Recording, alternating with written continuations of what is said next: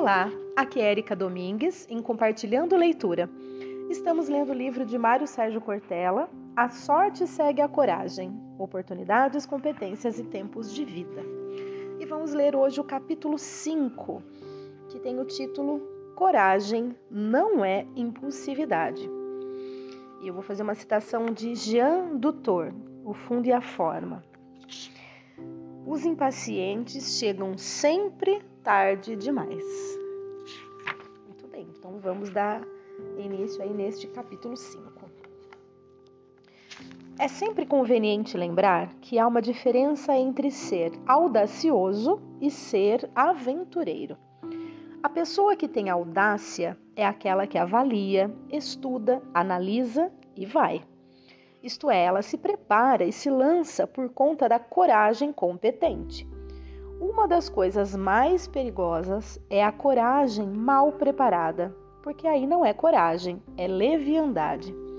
Coragem é que nem amorosidade, tem de ser competente.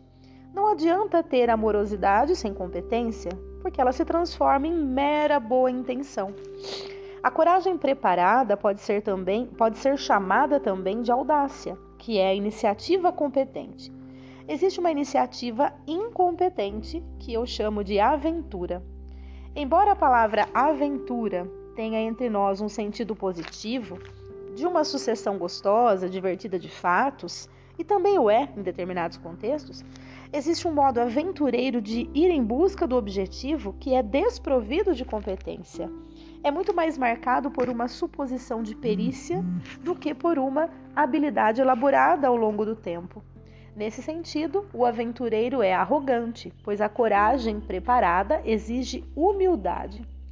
Um dos discursos de autoajuda que mais me incomodam é o que proclama: se você acreditar, se tiver a coragem de começar, você chega lá.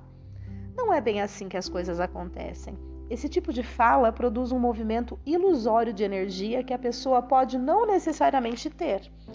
A coragem é uma virtude, portanto, uma força intrínseca, mas que precisa ser trabalhada, modelada, refinada. A coragem não é apenas marcada pela disposição de partida. Não se trata de eu quero, eu vou, faço e aconteço. Um modelo dessa ideia é a clássica frase vim, vi e venci, atribuída ao general romano Júlio César. Essa expressão não resulta de uma coragem leviana nem aventureira Júlio César proferiu essa fala após uma grande vitória, para a qual ele houvera se preparado. Ele contava com uma estrutura de comando, uma organização de apoio em volta dele. Não é vim, vi, venci no sentido de puro ímpeto. Seria algo mais próximo de vim, me preparei, estudei, me equivoquei, corrigi o equívoco e, enfim, venci. Uma das elaborações do poeta mineiro Carlos Drummond de Andrade, 1902-1987, que mais me inspiram é quando ele ensina: Eu tropeço no possível e não desisto de fazer a descoberta de quem tem dentro da casca do impossível. Olha isso, eu vou repetir. É um, então é um é do poeta Carlos Drummond de Andrade. Eu tropeço no possível e não desisto de fazer a descoberta do que tem dentro da casca do impossível. Esse é outro modo de dizer que nada é impossível, ou uma máxima antiga que costumo citar: o impossível não é um fato, é apenas uma opinião. Nesse sentido, penetrar na casca do impossível até achar o possível lá dentro é a construção da oportunidade. O que ela exige? Dedicação, meios, recursos, aproveitamento das circunstâncias. Não basta eu apenas querer. Estou disposto, então eu vou. Claro que não é assim. Isso é delirar, é desconhecer o quanto as condições influenciam para que algo se concretize ou não. Eu preciso ter meios e colocá-los a serviço do meu projeto. O mesmo cuidado vale para a dependência de drogas ou para o consumo de tabaco ou álcool. Evidentemente, a força de vontade é um componente que consolida, parte da ação, mas ela em si não é o bastante. Vou dar um exemplo concreto. Eu fui fumante durante 30 anos. Consumia três maços por dia, em que pese o fato de eu ser um docente, na época era permitido fumar em sala de aula, dava uma tragada ou duas e o cigarro ia queimando enquanto eu falava. Era o chamado cigarro de professor. No final das contas, três maços equivaliam a um por dia. Mas um maço já era demais para quem sabe o que significa o tabagismo. Eu nunca havia preparado de fumar, embora já tivesse cogitado fazê-lo. O que me impedia era imaginar o sofrimento que a cessação do cigarro me causaria. Essa ideia da privação era para mim insuportável. Portanto, eu não tinha, é, é, portanto, eu não tinha uma disposição para largar o vício.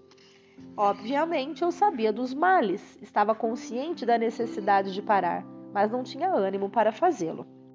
Todavia, em janeiro do ano de 2000, eu decidi que pararia de fumar e estabeleci uma data de fácil lembrança para realizar o meu objetivo: 8 de março, Dia Internacional da Mulher. O que fiz de 2 de janeiro a 8, o que fiz de 2 de janeiro a 8 de março? Eu preparei a coragem. Como? Fui criando as condições. Comecei a analisar os fatores que me levavam ao consumo do tabaco de maneira viciada e não de maneira prazerosa, que é tomar café, o uso eventual de bebida alcoólica, o hábito de acordar e automaticamente pegar um cigarro e etc. Como iniciei a preparação em janeiro? Deixei de ler o jornal logo cedo e passei a fazê-lo fora do local onde estava habituado, sempre acompanhado do cigarro. Eu, então, na verdade, ele deixou de ler o jornal logo cedo, nesse local onde ele estava habituado, que era sempre acompanhando do cigarro. Então, ele passou a fazer isso fora, em outro local. Né? Continuando. Eu adiei também o horário do café e, com isso, ia diminuindo o número de cigarros. Fui quebrando condicionamentos e hábitos Passei a escovar os dentes imediatamente após as refeições, para não ficar com o sabor da comida, porque isso também me instigava a fumar. Reduzi a minha ingestão de bebida alcoólica aos sábados e domingos, já que durante a semana isso era muito raro. Ainda assim, precisei intensificar esse esforço e fiquei seis meses sem tomar uma gota de cerveja ou vinho. Quando chegou o dia 7 de março, às 23h55, só o fumante sabe o que é guardar data, afinal, vício é vício eu acendi o meu último cigarro. E aí sim a coragem da força de vontade. Esse será meu último cigarro. E o fumei de maneira inédita. Em vez das poucas tragadas, esse eu fumei quase até o filtro.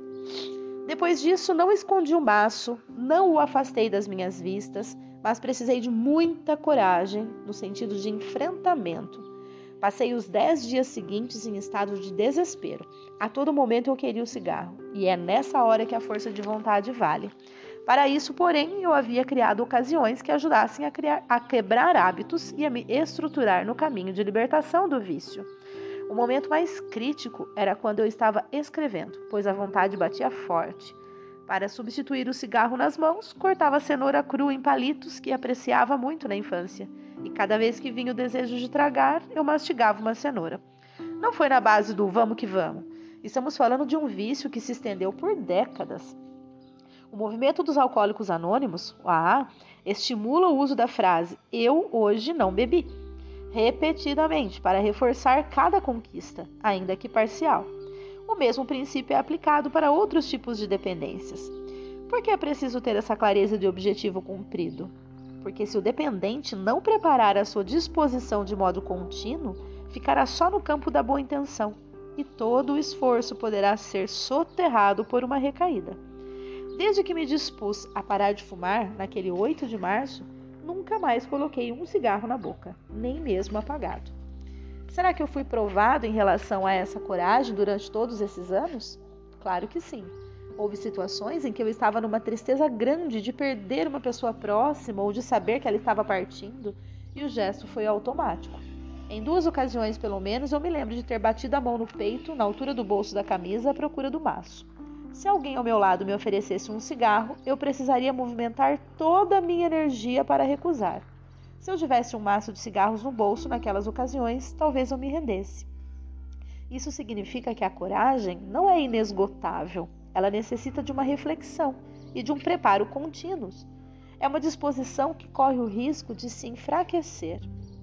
Existem situações em que o vamos que vamos até pode gerar resultado favorável, mas geralmente decorre de alguma casualidade. Há relatos de pessoas que, sendo aventureiras, obtiveram sucesso, beneficiadas por alguma circunstância favorável. Mas o número de situações assim é tão limitado que não serve como referencial. Mesmo aqueles que tiveram lampejos de genialidade sem preparação são tão raros que também não nos servem de inspiração. Tal como Forrest Gump, personagem que dá título ao filme de Robert Zemeckis, de 1994, interpretado por Tom Hanks. É um clássico do herói casual que está no lugar e no momento em que fatos importantes acontecem. Mas ele mesmo tem pouca ou nenhuma intencionalidade em provocar aquelas situações narradas no filme. Por exemplo, na fase das corridas, ele é presenteado por um fã com uma camiseta e passa no rosto todo sujo de barro e forma o desenho do rosto sorrindo no tecido, gerando o clássico ícone do smile. Nesse sentido da preparação, os atletas que treinam com afinco, que se esmeram em superar suas marcas, que são considerados gênios em suas modalidades, nos servem mais de paradigmas. Muito bem, pessoal, terminamos aí o capítulo 5. Eu tô vendo que cada áudio a gente vai conseguir ler realmente um capítulo, isso é muito bom, né? A gente não, não para na metade, nem perde o fio da meada, como podemos dizer. Espero que vocês estejam gostando. Como eu já disse, é um livro muito bem escrito, afinal, né? Mário Sérgio Cortella, né? Um exímio educador. E eu espero que vocês estejam conseguindo tirar aí muitos insights, muitas reflexões, muitas muita, muita boa, boa, bons exemplos, né? Boas reflexões realmente para colocar na nossa realidade, que é isso que o livro tem que nos trazer, né? Fazer com que a gente aprenda algo novo e que a gente traga isso para nossa realidade. Então é isso, pessoal. Um grande beijo, um grande abraço e até o próximo áudio.